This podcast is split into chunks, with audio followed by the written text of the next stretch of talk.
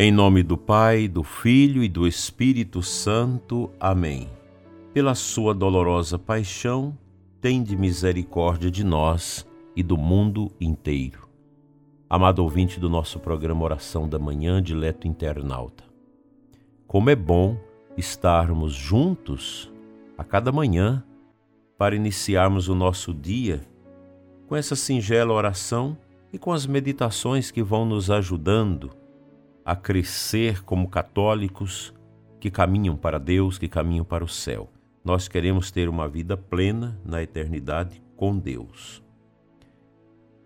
Estamos a concluir o ano litúrgico. Amanhã, com as vésperas de domingo, iniciaremos o novo ano da liturgia, com o advento do Senhor, focado agora no Evangelho de São Marcos pois, concluindo agora este ano litúrgico, nós tivemos como foco o Evangelho de São Mateus. Quero meditar com você, de hoje até o dia 15, sobre uns temas importantes que estão relacionados às obras de misericórdia, que são ações que nos levam a amar como Jesus amou. Viver como Jesus viveu, sonhar como ele sonhou, ter os sentimentos de Cristo na nossa vida. As obras de misericórdia, bem internalizadas, entendidas, compreendidas, elas nos ajudam enormemente na imitácio Christi, na imitação de Jesus. Afinal, nós somos cristãos, o cristão imita Jesus. Nós lemos por ocasião da, da peste, da pandemia, naqueles idos, o livro tão primoroso e atual, A Imitação de Cristo de Tomás de Kempis, escrito antes do ano 1500, que continua ainda hoje a orientar espiritualmente a mística o crescimento espiritual de tantas pessoas. Santa Teresinha do Menino Jesus fez do, da imitação de Cristo o livro da sua cabeceira. O Papa João Paulo I viveu 33 dias como Papa, morreu com o livro Imitação de Cristo nas mãos. Este livro ensinou milhões de católicos e santos ao longo desses mais de 500 anos a viver esse caminho da imitação de Jesus. As virtudes e as obras de misericórdia, elas nos ajudam a viver essa imitação de nosso Senhor. Nós ainda temos bem presente na nossa memória o ano da misericórdia estabelecido pelo Papa Francisco, na bula Misericórdia Vultus, onde nós podemos meditar o rosto de Jesus como rosto da divina misericórdia. É um tema também caro a Santa Faustina, o seu diálogo com Jesus, que resultou no diário que ela deixou para nós, está repleto desses caminhos para a vivência da misericórdia como imitação de Cristo. Quem vive as obras de misericórdia vai deixando o coração se tornar realmente uma luz das misericórdias divinas para nós. Pois em cada um dos pequeninos, dos pobres, dos sofredores, está presente Cristo. A carne do que sofre, ela se torna carne visível do Cristo no seu corpo martirizado, flagelado, chagado, desnutrido. Assim, não esqueçamos as palavras de São João da Cruz. Ao entardecer desta vida, examinar-nos-ão no amor. Quem vai nos examinar? No pomerídeo da nossa vida, no final da nossa vida. Os pobres. O próprio Jesus fala que os pobres vão nos julgar, os sofredores. As obras de misericórdia são divididas em dois grupos. corporais e espirituais. E nós vamos falar da manhã em diante, cada dia de uma delas, para que nós possamos realmente tomar consciência da importância das obras de misericórdia. Elas são encontradas em sua maioria na descrição do Evangelho do Juízo Final, Mateus 25, 31, 45. Esse texto que você, dileto ouvinte, escutou no domingo de Cristo Rei agora, domingo passado. Em que Jesus afirma em que elas serão o critério para separar as ovelhas destinadas ao reino dos céus. É um evangelho muito bonito, muito profundo. Domingo passado eu tive a graça de celebrar quatro missas e numa delas, no encerramento do Encri, dos encontros das crianças com Cristo na paróquia Santíssima Trindade de Planaltina de Goiás, onde, onde 102 crianças entre 7 e 12 anos, vivenciaram este encontro. E na reflexão, na homilia com as crianças, eu trabalhei exatamente esse tema. Os critérios para celebrar as ovelhas destinadas ao reino dos céus. E Jesus fala claramente das ovelhas e dos cabritos, dos bodes, da natureza humilde, da natureza agradável das ovelhas e a natureza irreverente desagradável dos bodes, dos cabritos.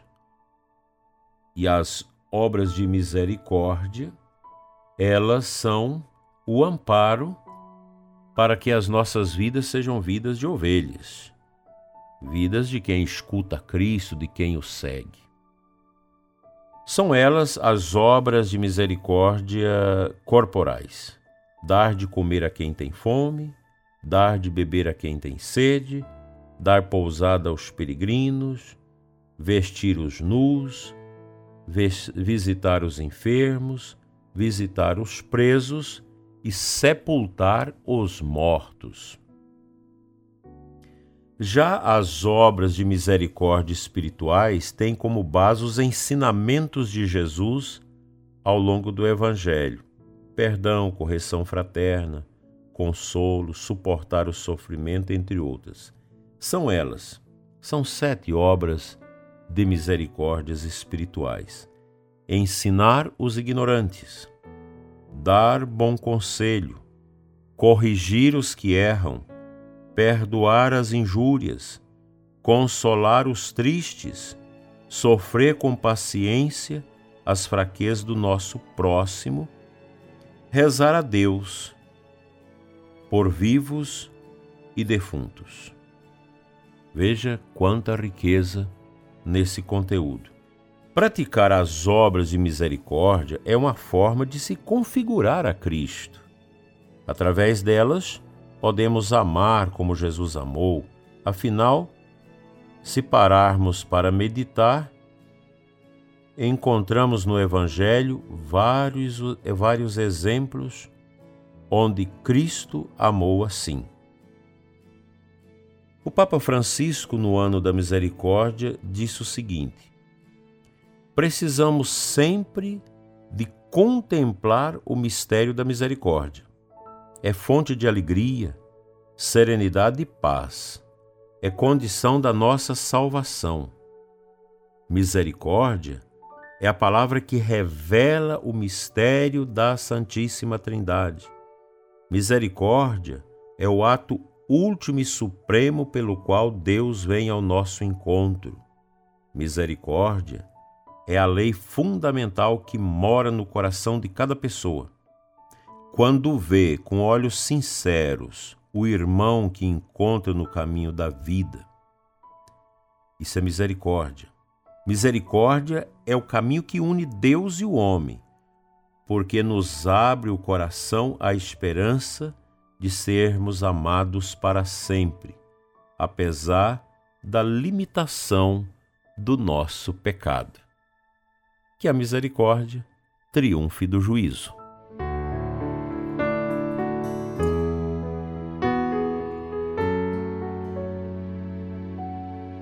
A liturgia deste primeiro dia de dezembro, sexta-feira, ainda no tempo comum, apresenta-nos o versículo 9 do Salmo 84 na antífona de entrada, que nos diz o seguinte: É de paz que o Senhor vai falar ao seu povo e seus fiéis, e aos que a ele se converterem.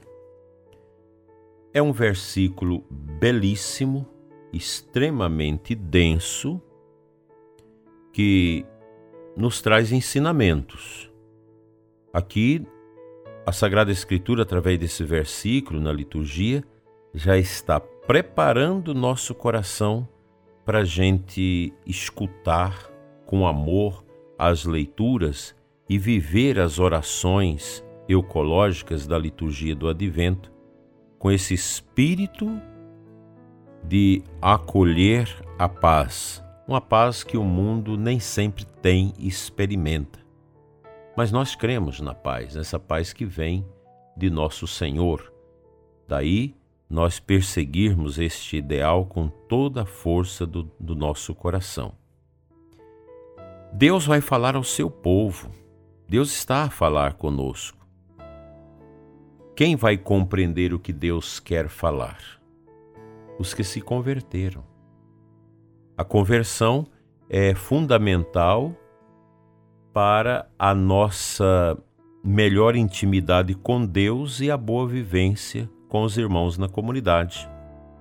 Conversão. Advento é também esse tempo apelativo à nossa conversão. E a gente se converte praticando as obras de misericórdia, praticando os carismas de Deus, praticando o bem. Esse advento quer ser para nós esse tempo da gente viver a esperança. Eu penso que é, esta palavra do advento, a esperança, ela é fundamental para nós nesses tempos difíceis para a igreja, difíceis para o mundo. A gente vê essa confusão que está no Brasil, um governo sem rumo, um Supremo Tribunal cujos membros não respondem aos deveres republicanos, e a gente vê aí uma série de injustiça que são massacrantes.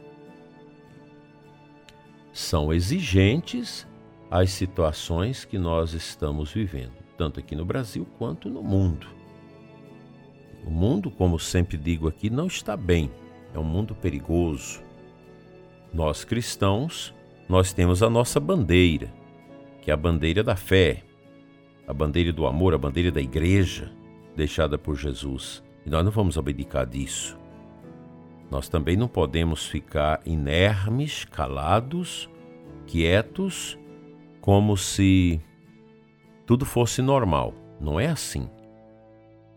Deus quer falar ao seu povo, aos seus fiéis. Quer que nós sejamos convertidos para a gente ser esse sal que salga esse mundo que está perverso e sem os verdadeiros caminhos. Portanto, nos preparemos bem para o advento do Senhor.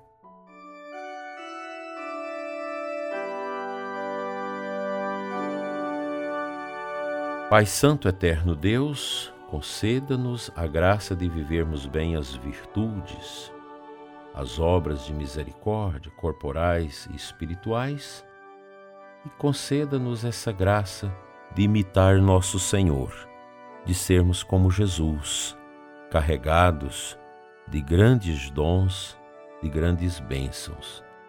Que o Senhor te ajude e ajude a todos nós nesse caminho para a nossa salvação eterna.